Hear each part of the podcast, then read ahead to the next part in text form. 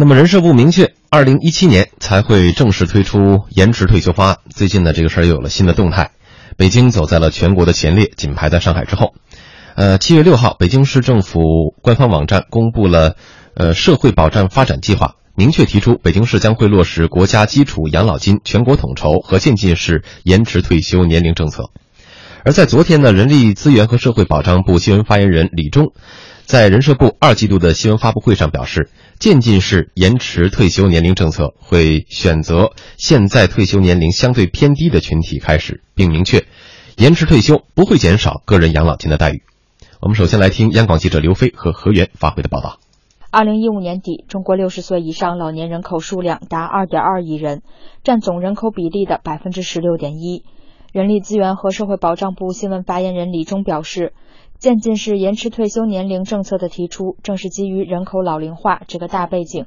制度设计时要小步慢走，逐步到位。坚持每年只延长几个月，经过相当长的一个时间，逐步达到目标年龄。不是对所有社会群体同时这个实行延迟退休，我们会选择现在退休年龄相对较低的群体，从这一部分人开始，然后逐步的来推开。具体方案尚未公布，但听到延迟退休，有人担心会不会影响青年人就业，自己的养老金待遇会不会降低？退休晚的话，可能就让那个年轻人更少的那创业机会吧，就有点。可是不是可以可以想一些别的办法来解决这个呃养老金方面的压力？呃，如果延迟太久的话，我很难接受。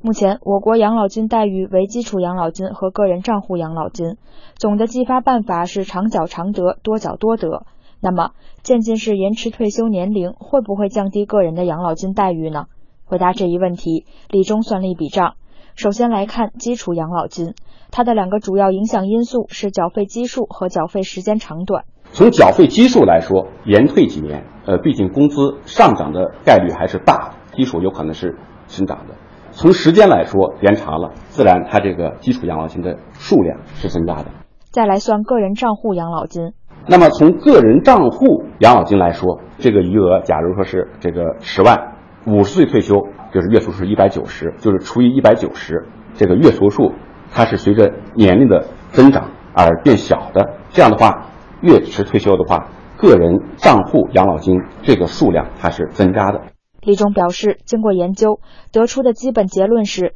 延迟退休并不会减少个人养老金的待遇。目前，我国执行的退休年龄是女职工五十岁，女干部五十五岁，男性六十岁。这是在建国初期人均预期寿命四十多岁的情况下制定的，而如今，我国人口预期寿命已上升到七十六岁。中国社会保障研究中心主任楚福玲表示。养老保险设计中存在一个核心的自我负担系数，也就是待遇领取和缴费年限的比例应维持在零点五左右。随着人均寿命的延长，如果缴费年限不随之调节，必然影响养老制度的公平和稳定性。保险的这种互助公积的规则是说呢，缴三十年就领十五年，我交两年领一年，它的具有一个互保的性质。所以说，我们要维系这么一个系数。如果是最后搞成交一年领一年，那你这个制度就不成为去保险的内在规律。第二点呢，老龄化，你领养老金的人数多了，你领的年限又长，那这个养老金肯定收不抵账。所以呢，我们也有必要呢提高退休年龄。而对于延迟退休对就业的影响，李忠表示，二零一一年以后，劳动年龄人口逐步下降，特别是到二零三零年以后，劳动年龄人口预计会以平均每年七百六十万人的速度减少。到二零五零年，预测劳动年龄人口会降到七亿左右，不用担心到时候没有岗位。而从就业结构上看，李忠提出，延迟退休占用的岗位和将来年轻人需要的岗位，并不是简单的你增我减。什么时候开始？那不是现在，是要很多年以后。而且这个节奏呢，它是比较慢的，会有一个相当长的过程。将来延迟退休，应该说有一部分岗位是会影响到年轻人。但是这种影响也是非常有限的。传统的服务业、传统的制造业这些岗位呢，可能就是将来退休的岗位里面的一些多数。将来可能年轻人也是更愿意去的一些岗位，是以互联网为代表的新兴的产业、新兴的服务业等等。这次回应了很多具体的问题，还举了很多的具体实例。而不久前举行的 G20 劳工就业部长会议上。人社部部长尹卫民做出的解释则更加的宏观。他说，在人口老龄化的背景下，如何让社会保障体系保持稳定持续？我国提出了延迟退休年龄的政策。按照时间表，人社部今年将适时拿出这个政策的初稿，并向社会广泛征求意见。中国提出延迟退休年龄的考虑，也是基于人口老龄化这个大的背景下，怎么更加有效地开发我国的人力资源，怎么更加公平、可持续的来推进社会保障制度建设提出来的。尹文民指出，社会保险体保障体系对人口结构的变化最为敏感，老龄化的影响会更加直接地表现在养老金的账面上。去年全年，我国城镇职工养老保险总收入是二点九万亿，比去年增长百分之十五点九；总支出是二点六万亿，增长百分之十八点七。城乡居民养老保险收入两千八百五十五亿，增长百分之二十三点六，支出是两千一百一十七，增长百分之三十四点七。可以看出，两种养老保险支出增幅均大于收入增幅，而且这个局面呢，也不是一年两年了，而是多年持续的状况。之所以会出现这种情况呢，在于养老保险代际赡养的运行方式。目前，我国养老保险的赡养是二点九比一，也就是说，呃，不到三个工作的人供养着一个退休的人。而随着年龄老化的加剧，到二零五零年，这个比例可能会达到一点三比一。由此可见呢，我们的养老金即将面临收支平衡的巨大压力。另外一个方面，刚才采访中也提到，我国仍在执行建国初期人均预期寿命四十多岁的情况下制定的退休年龄，也就是女职工五十岁，女干部五十五岁，男性六十岁。而如今呢，我们的预期寿命已经上升到了七十三岁。而在养老保险设计中，存在一个核心的自我负担系数，也就是待遇领取和缴费年限的比例应该维持在零点五左右。随着人均寿命的增长，如果缴费年限不随之调节的话，必然会影响到养老保险制度的公平和稳定性。尹为民曾经在多个场合公开表示，延迟退休是应对养老金收不抵支风险的有效选择。随着人口预期寿命的增加，老年人领取养老金的年限就要相应的增长。渐进式延迟退休年龄政策的它的核心点。就是要延长交费的年限，相应的缩短领取养老金的年。他还表示，虽然眼下具体政策还未出台，但政策的制定将会围绕小步慢走、区分对待的原则。同时，由于政策与全民息息相关，不但将会充分的征求意见，实施之前呢，还会设立一个缓冲期。第一呢，就是小步慢走，逐步的到位。这我多次讲过，也就是说，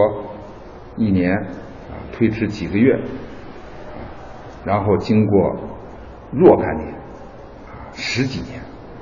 啊，来达到我们这个最终延迟退休年龄的界限。第二一个呢，我们提出来叫做区分对待，分步实施，就是针对当前不同。退休年龄群体是吧？有区别的来进行这个对待。第三呢，就是事先预告，做好公示。我们政策制定出来以后，要向社会进行公示，广泛的听取各界的意见，在这个基础上再修改完善方案。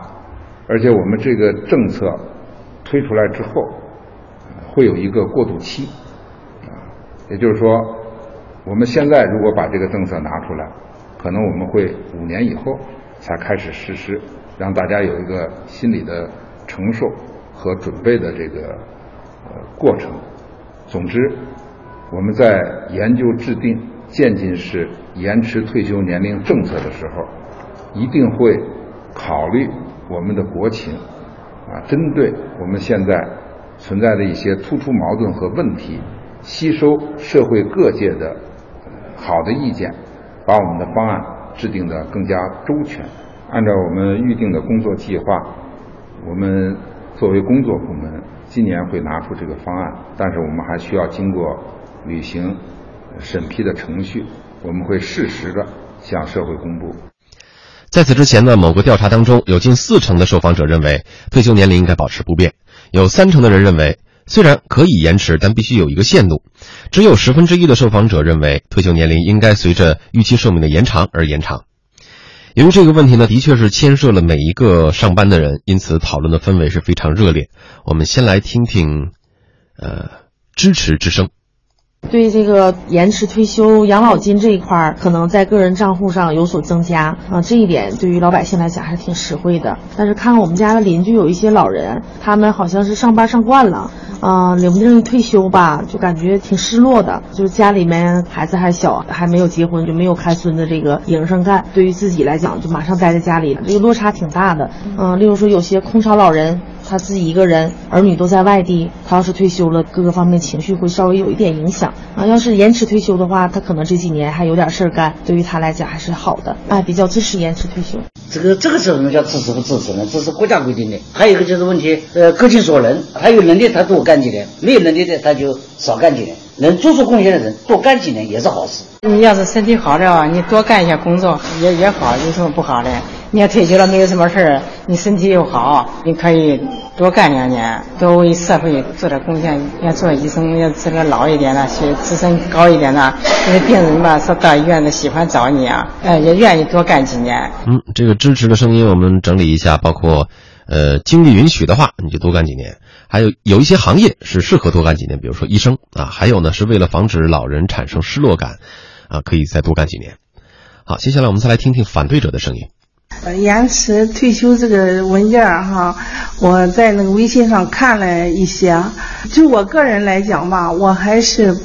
不希望延迟退休。为什么呢？因为那个我儿子吧，很快就面临着结婚生子，我将来可能还要看孩子。另外，我还想那个退休之后有一点自己的生活，去旅游啦，去画画啦。嗯，所以。我从内心里讲，我是不想延迟退休的。站在我个人角度，我是比较反对的，因为这个延迟退休不能搞一刀切。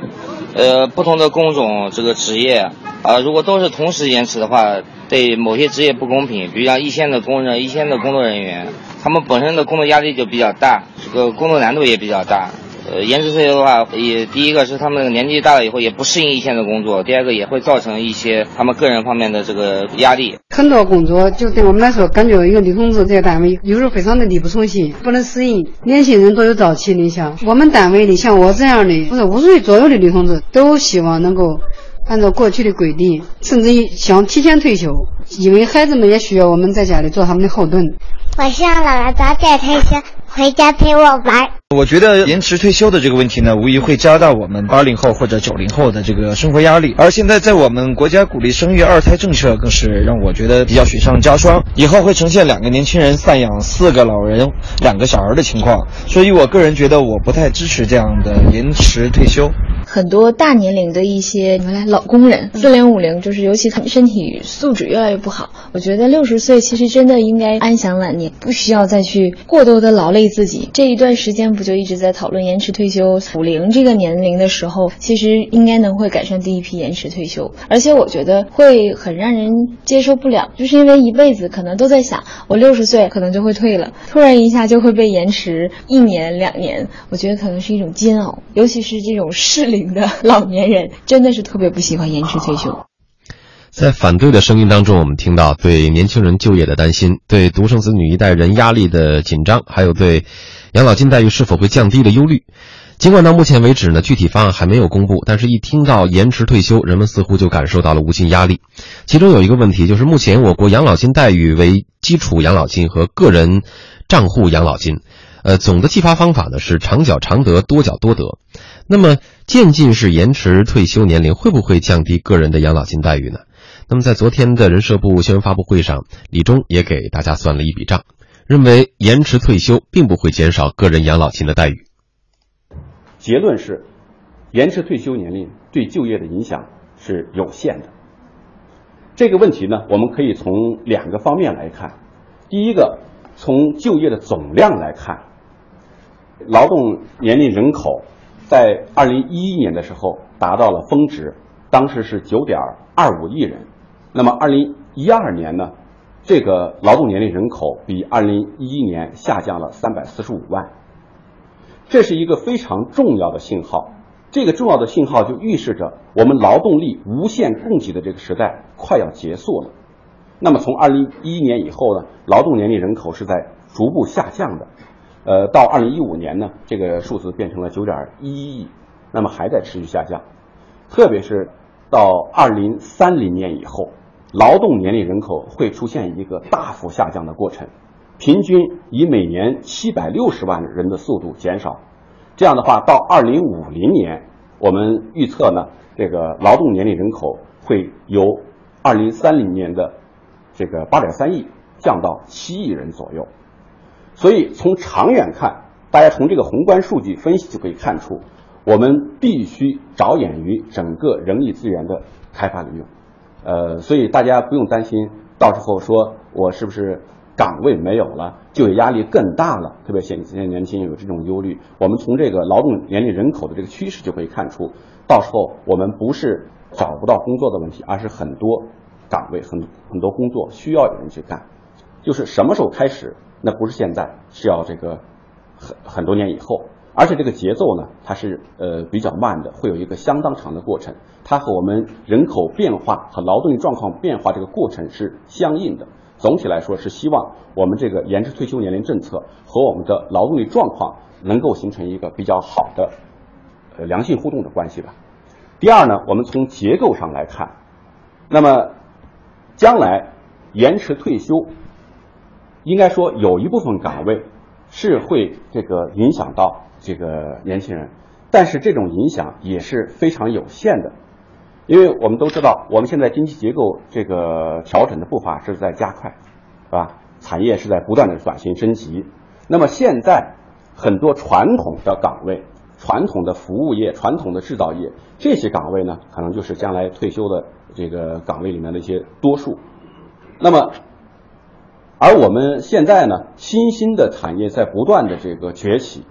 所以将来岗位可能年轻人也是更愿意去的一些岗位，是以互联网为代表的新兴的一些这个产业、新兴的这个呃服务业等等。所以呢，这个岗位应该说现在延迟退休可能占有些岗位和将来呃年轻人需要再进入一些岗位，并不是一个简单的数量加减关系。所以说，从结构上说，就是从行业类型来看，并不是。简单的这个延退的岗位，就会影响到我们现在年轻人新的就业岗位。而对于延迟退休对于就业的影响，李忠表示，二零一一年以后，劳动年龄人口逐步下降，特别是二零三零年之后，劳动年龄人口预计会以平均每年七百六十万的速度减少，到二零五零年，预计劳动年龄人口会降到七亿左右，不用担心到时候没有岗位。那么现在。呃，对于延迟退休呢，已经有部分地区进行了试点，那么就是上海。我们来听上海的实行报告。从二零一零年起，上海率先试点弹性延迟领取养老金年龄的政策，两年来申请人数仅千人，